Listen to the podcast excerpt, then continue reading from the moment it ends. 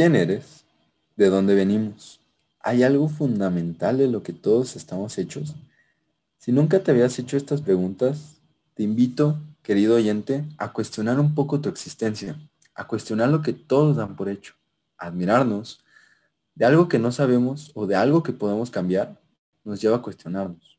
En ese cuestionamiento se plasma nuestro deseo por saber, nuestro deseo por conocer algo que muy probablemente no conoceremos nunca.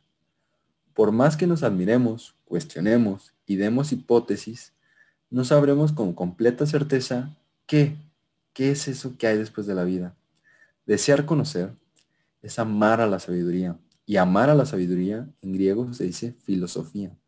El filósofo es todo aquel que desea encontrar la verdad en la vida y la vida en la verdad, aún a sabiendas de que no podrá. Quítate la venda de la ideología y acompáñanos en nuestra crisis existencial.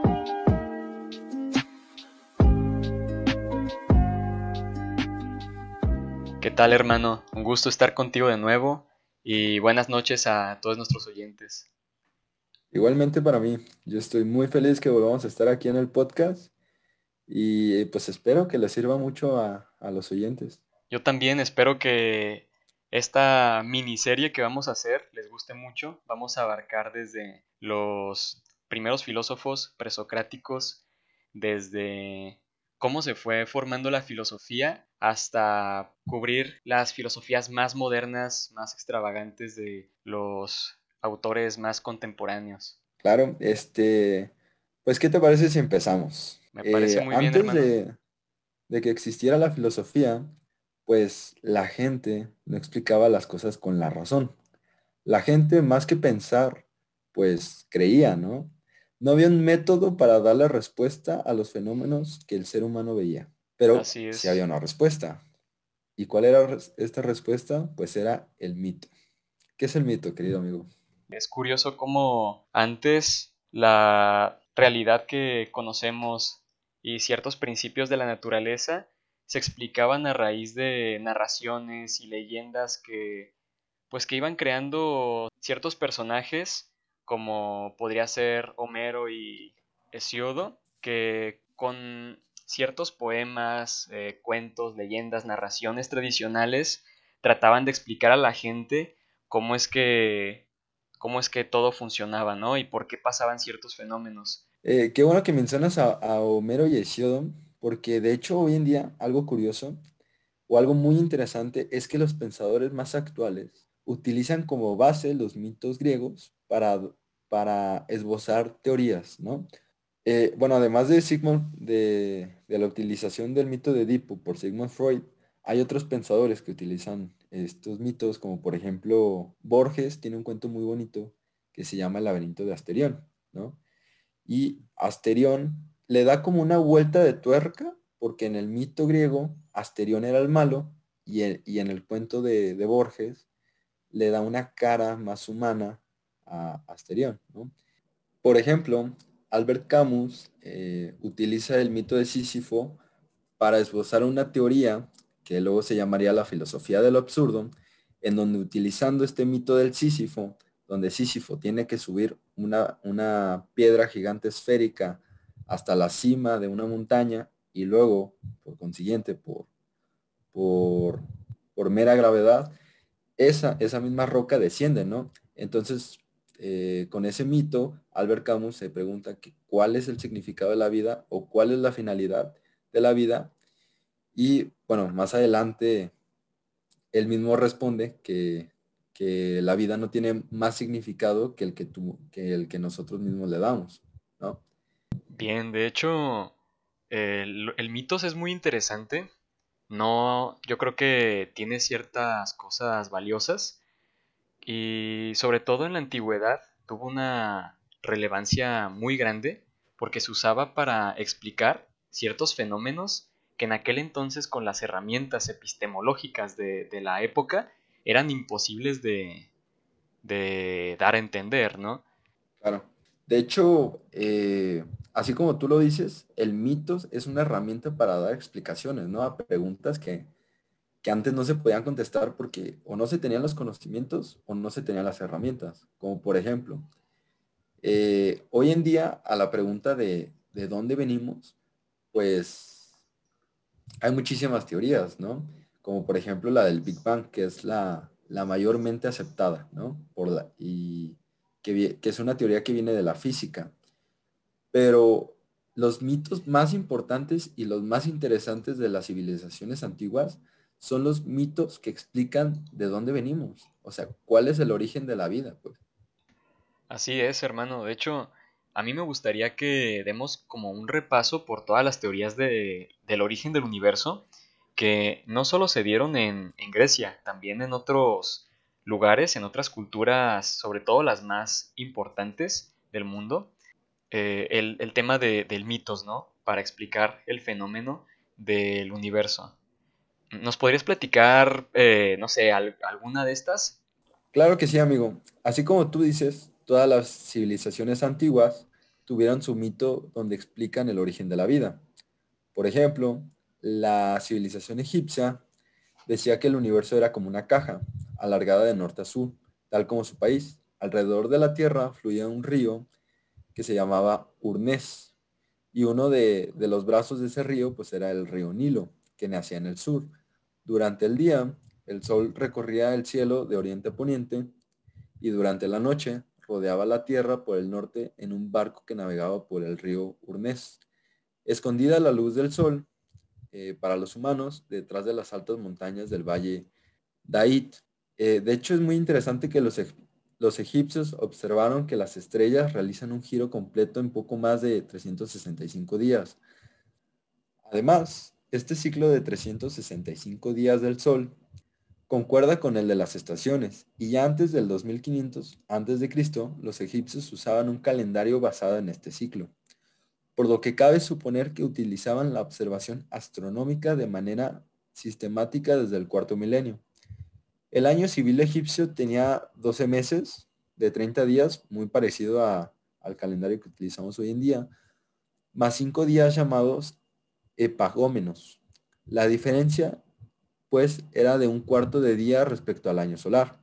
No utilizaban años bisiestos. De hecho, 120 años después se adelantaban un mes, de tal forma que 1456 años después, el año civil y el año astronómico volvían a coincidir de nuevo.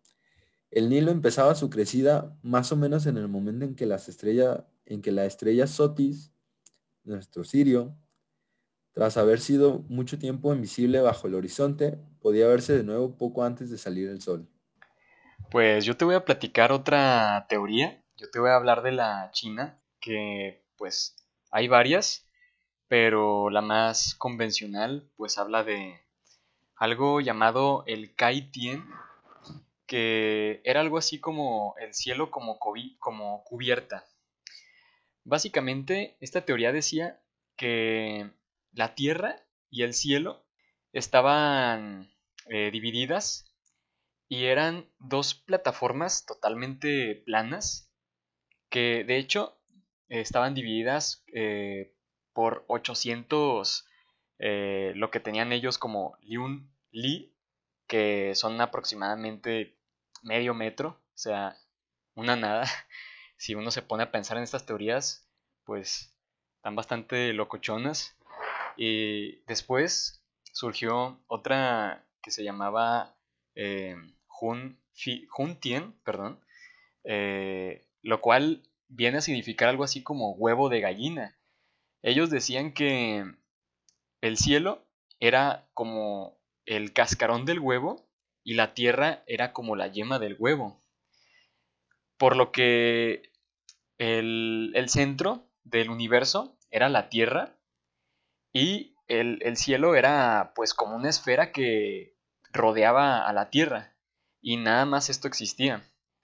Y bueno hermano, eh, vamos a continuar con estas teorías y ahora me gustaría que hablemos un poco de pues las culturas que nos atañen a nosotros, ya que pues nuestro territorio contaba con muchas culturas que son muy importantes, son muy, muy ricas en, en saberes.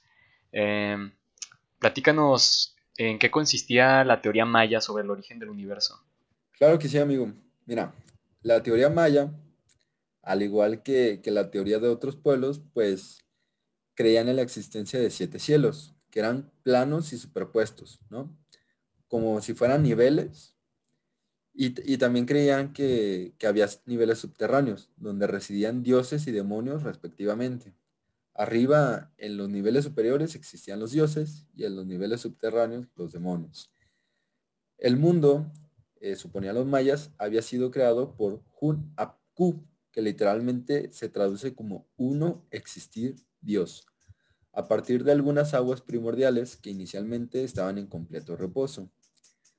Antes del mundo, del mundo actual, habían existido otros mundos que acabaron eh, por diluvios, diluvios. Si los distintos pueblos del México antiguo llegaron hasta la fase jeroglífica, los mayas lograron la fase simbólico-analfabética en su estructura. La numeración iniciada por los olmecas con base vigesimal la perfeccionaron los mayas en los siglos 3 y 4 a.C. Los mayas tuvieron desde el tercer siglo antes de Cristo como mínimo un desarrollo astronómico muy polifacético. Muchas de sus observaciones han llegado hasta nuestros días, como por ejemplo el, eclipse lunar del 15 de febrero de, del 3379 a.C. y se conocían con gran exactitud las revoluciones sinódicas de los planetas, la periodicidad de los eclipses, etc. Qué interesante lo que mencionas, hermano, porque precisamente yo quería hablarle a nuestros oyentes y a ti sobre la teoría del origen del universo de los aztecas, que en este caso también trata de pues un dios creador de todo, el cual se llamaba Ometecultli, que tenía una esposa llamada Omecihuatl, que crearon pues toda la vida sobre la tierra. Estos dioses eh, tuvieron varios hijos, varias generaciones de hijos. Se dice que dentro de la, de la leyenda hay más de 1600 divinidades, lo cual pues es algo eh, que yo creo que al menos yo en lo personal no lo sabía y se me hace pues un poco parecido a lo que pasa en la India con estas religiones con tantos, tantos dioses. Y bueno, eh, ¿en qué consistía esto? También se decía que había diferentes soles a través de la historia, que antes de, tener este mundo en el que existimos nosotros, hubo otros cuatro mundos, por decirlo de alguna manera, con cuatro soles, ya que cada sol representa una realidad distinta, es decir, un universo distinto que, fue, que se fue extinguiendo para ser reemplazado por otro sol. Según los aztecas, nosotros vivimos en el quinto sol y dicen que los dioses luchan, pues eh, tienen como una especie de, de lucha por la supremacía del mundo para equilibrar las fuerzas de la naturaleza, que al igual que en otras culturas es la tierra, el fuego, el viento y el agua. Y algo muy interesante es que, según los aztecas, si se mantenía este equilibrio, el sol, que no se refiere, tengo entendido que no se refiere al sol que vemos todos los días, sino a otro sol más grande que, quizás sería el centro de, la Vía Láctea. Em, si, si se mantiene este equilibrio, el sol va a permanecer. Pero si los dioses no logran conservar este equilibrio cósmico, el Sol se podría extinguir y la raza humana desaparecer para seguir otra, otra realidad, ¿no? Otro universo. Y bueno, una vez que dimos este antecedente de cómo estas creencias funcionaban y describían los fenómenos de, de la naturaleza por medio de narraciones, podemos hacer una analogía con cómo funciona el pensamiento religioso ya que éste obtiene pues sus conocimientos y su saber a través de revelación divina y se mantiene pues por medio de la fe, contrario a la filosofía que alcanza su saber pues construyéndolo y tratando de demostrarlo a través de, de la razón, ¿no? De la razón humana. Y es precisamente con esta diferencia que pasamos al logos, que es ese momento en la historia cuando el ser humano se cansó de creer y comenzó a pensar.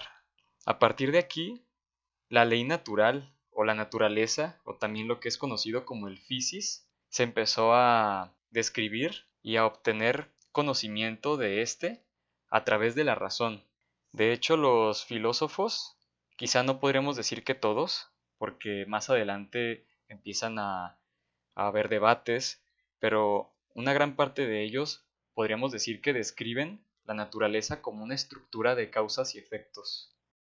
El logos precisamente hace una diferencia o unas diferencias muy puntuales en lo que es el tipo de conocimiento y cómo se diferencian las cosas a través de, este conocimiento. Por ejemplo, tenemos que las cosas tienen esencia y apariencia. La esencia vendría a ser lo que son las cosas en verdad, es decir, lo que las distinguen a través de ciertos valores y características que conocemos por medio de la razón. Y la apariencia son solo las cosas que se pueden ver, es decir, lo que aparentan ser.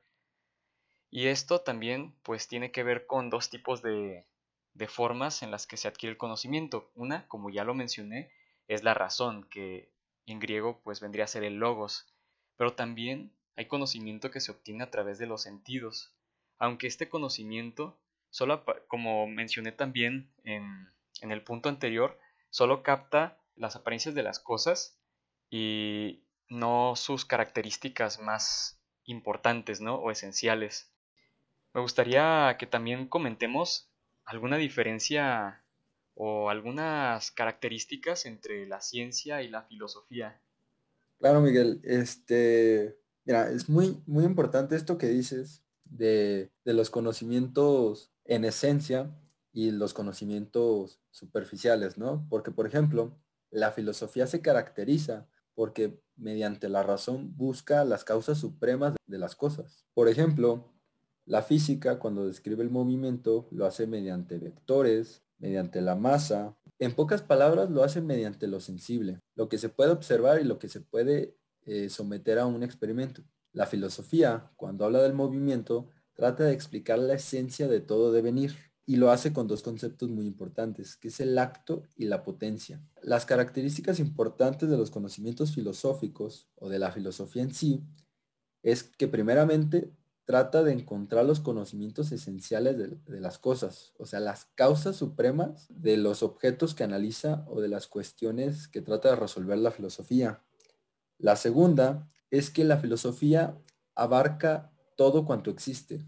O sea, la filosofía puede tener una opinión sobre la biología, sobre la medicina, sobre la muerte, sobre el amor, etcétera, ¿no? Que esa es otra característica muy importante de la filosofía, que es un saber plenamente humano. O sea, la filosofía cuestiona y crea conocimiento en base de aquello que nos importa a los seres humanos en nuestro día a día, ¿no? O sea, asuntos como el suicidio, asuntos como el movimiento, si existe la nada, cómo funciona la historia, hasta, no sé, cosas que nos interesan a todos los adolescentes como los rompimientos, las traiciones, etcétera. Pero como para llegar a cualquier conocimiento, ya sea filosófico o científico, se necesita un método, voy a hablarles de las diferencias entre los métodos científicos y los métodos filosóficos. La ciencia insiste en el método experimental. ¿Esto qué quiere decir?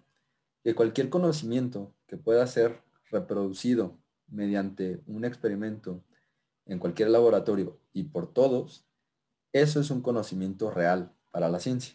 Y la filosofía insiste en el, en el método racional.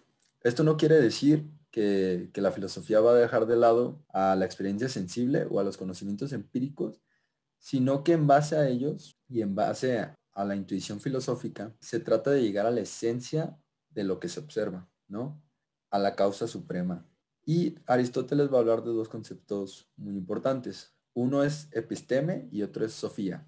La episteme, dice Aristóteles, es el hábito intelectual demostrativo. O sea, esto quiere decir que la episteme son conocimientos que se pueden demostrar mediante la experimentación o la simple observación, ¿no? La sofía es la sabiduría que siempre ama el filósofo. Como dije anteriormente, filosofía etimológicamente significa amor a la sabiduría. Entonces, el filósofo para alcanzar su meta, que en este caso es la sofía, utiliza la episteme como dije anteriormente, no la deja de lado, sino que la utiliza, pero además le agrega el nous. El nous es esta intuición de la que se vale el filósofo para mediante la episteme o utilizando la episteme llegar a las causas supremas de las cosas que observa el filósofo. Esa es la diferencia entre un científico y un filósofo. De hecho, yo quería hacer una pequeña anotación sobre eso que dijiste, porque se me hace interesante. Más que nada, porque a veces como que ronda este rumor o esta, este pensamiento popular de que la filosofía y la teoría que surge de la filosofía está muy alejado de la realidad o que es como, no sé, como que está en, en las nubes o, o, que no se correlaciona con la, pues con la, con la vida diaria, ¿no? Pero precisamente es que la teoría se convalida siempre de la práctica, de, de la vida diaria. De hecho, ya como veremos más adelante, muchos de los pensadores comenzaron a preguntarse cosas a raíz de, de, los fenómenos y, las, y los acontecimientos que vivían día con día, ¿no? O quizás un acontecimiento que les marcó demasiado. De hecho, mira qué interesante que, que la teoría viene de la raíz teoría del griego, que quiere decir contemplar o contemplación. Y precisamente esto quiere decir que, que, para que exista la teoría tiene que haber observación, y para que haya observación obviamente tiene que haber práctica. Y, y esto se relaciona un poquito con todo lo que mencionaste de la ciencia, que, que la ciencia y la filosofía tienen cosas muy, muy, muy parecidas. Quizá varían algunas cosas en la metodología, pero es interesante cómo coinciden en esto de que es necesario no solo el razonamiento, sino también la, la práctica y la observación de la vida diaria. Claro, este, de hecho, sinceramente yo creo que todos somos filósofos en potencia, porque en nuestra vida diaria nos pasan miles de cosas. Podemos ver que hay gente pobre en las calles, podemos tener un corazón roto, todos hemos sentido amor alguna vez, todos nos preguntamos de dónde venimos, yo creo, alguna vez, La diferencia es que el filósofo, el que verdaderamente es filósofo, se atreve a pensar y se atreve a cuestionar más. Porque las personas hoy en día, y creo que ese es un problema muy importante, y creo que con esto que estamos haciendo, tratamos de resolver ese problema, es que las personas no cuestionan. O sea, queda en segundo plano si son conservadores, si son de derecha, de izquierda, eso no importa. Lo más importante, lo primero, es que piensen, que cuestionen, ¿no? Y yo invito, quiero hacer un pequeño comentario a todos aquellos que nos escuchan. Los invito a que en todo su día lo cuestionen. Piensen, piensen más profundamente en todo lo que les pasó en el día. Sintieron miedo, disfrutaron, eh, ¿por qué tuvieron que ir a trabajar? Pregúntense por qué tienen que ir a trabajar tan temprano, ¿no? Cuestionen las estructuras sociales, no sé, pregúntense hacia dónde van. Esa es una pregunta extremadamente importante. Exactamente, hermano. Y yo también quisiera invitar a que todos se hagan esas preguntas, que todos se hagan ese ejercicio, porque precisamente de la admiración surgen las preguntas y de esto pues el conocimiento, ¿no? Y también se me hace interesante que todas las preguntas que nos hemos hecho, o sea, vivimos en un momento en el que tenemos la información pues a la mano, ¿no? Simplemente nosotros decidimos qué consumir, ¿no? Nosotros decidimos de qué informarnos, de qué nutrirnos, ¿no? Y yo creo que todas las preguntas que nos hemos hecho y probablemente las que nos haremos, alguien ya se las hizo en el pasado. Y probablemente alguien ya le dio una respuesta lógica a esto, ¿no? ¿No crees? Sí, creo que creo que sí ha pasado eso. Creo que ya se han hablado de, por ejemplo, del amor desde todas las perspectivas. Hay miles y miles de discursos amorosos de diferentes perspectivas, pero creo que es importante saber cuáles preguntas ya se han hecho y cuáles son sus respuestas, precisamente para plantear nuevas preguntas, ¿no? Creo que a veces yo escuché decir a alguien que a veces es más saludable la duda que la certeza, porque muchas veces en la vida que vivimos, en este mundo, la certeza es, es falsa, ¿no? Entonces, yo creo que es, es preferible vivir cuestionando la vida que vivir aceptando una vida que la sociedad ha hecho para que nosotros vivamos como personas dóciles, para que vivamos masificados. Y de hecho vamos a ver que la historia de la filosofía empieza precisamente porque alguien caminando en algún paseo se empezó a cuestionar cosas. Pasó algo y de pronto se empezó a admirar de dónde venimos, ¿no? ¿Y qué es aquello que nos conforma? ¿Hay alguna sustancia de la que todos estamos hechos? La pregunta que hacía al, inicio. Y veremos que la filosofía tiene un, un comienzo extremadamente simple y que se vuelve en algo extremadamente complejo, pero a la vez en algo extremadamente necesario para la vida.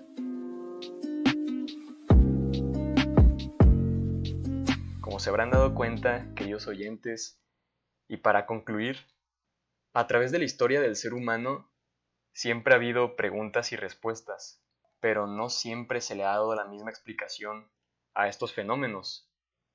Sobre todo, no siempre se ha utilizado la razón para llegar a una respuesta lógica, ¿no? Esperamos que les haya gustado y que hayan aprendido algo muy valioso y sobre todo que les haya entrado pues esta curiosidad como siempre por aprender algo nuevo, por preguntarse cosas.